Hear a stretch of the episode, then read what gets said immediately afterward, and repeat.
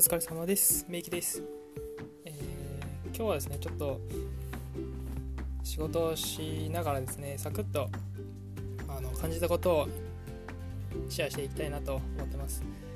でですね、ちょっと今日、まあ、同僚というかですね、仕事場でこう話を聞いたりするときに、こう、なんていうんですかね、こう自分本位に少し話しすぎたりとかですね、あの発言しすぎたりする人が多いんじゃないかなって思ったことがあったので、これをですねちょっと僕なりに考えてることとかですねこういう風にしてたらいいんじゃないかなっていう風に思うことを、えー、シェアしていきたいなと思います。でまあ結論から言うと何かっていうとあの、まあ、自分本位ではなくてですねこう相手の立場になったりするっていうところがすごく重要なんじゃないかなっていう風に思います。思いますっていうかもうめちゃめちゃそこ重要なんですよね。なんでまあこれを表現的にこう分かりやすく言うとこう相手の立場になること。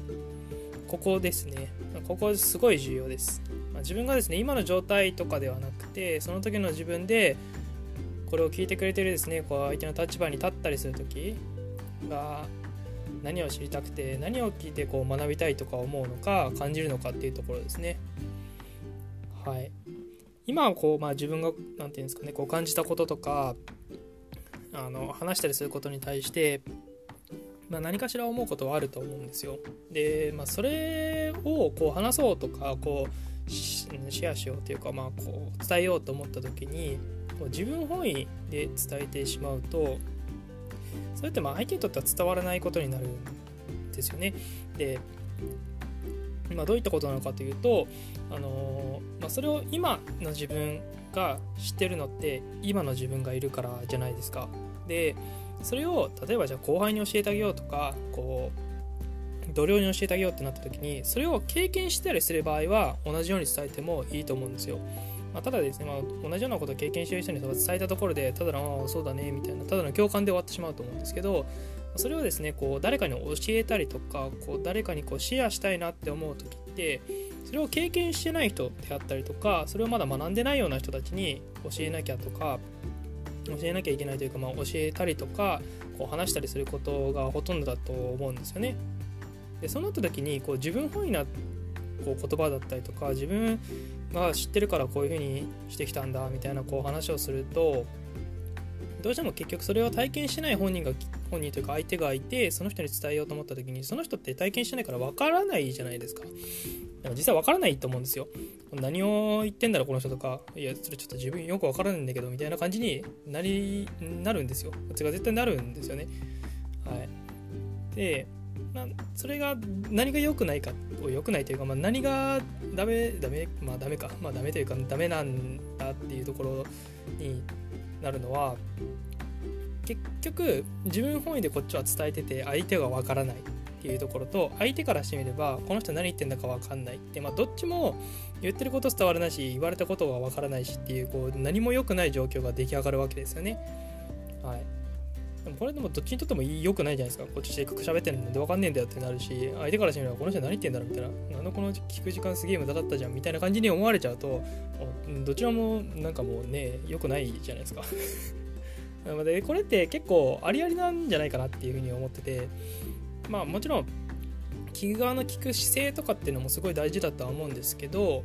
あのまあ、ここちらがこう伝える時にですねこうどういうふうにしていったらいいのかというか、まあ、どういう姿勢だったりとかどういうこう考え方を持ってやったらいいのかっていうところでこの僕個人ではすごい大事にしている相手の立場になることっていうのが大事なんじゃないかなって考えてます。先ほども言った通りですねこう自分が今こういう状態にあるっていうのはそのそれを聞いてくれてるその時の状態っていうのを考慮して喋らないと相手に伝わらないんですよね。まあ、その例えばじゃあこれ話してる相手相手がその時の自分でこれを聞いてくれてるその立場になった時何が知りたいんだろうとかこの人ってどういうことが聞きたいんだろう学びたいんだろうっていうふうに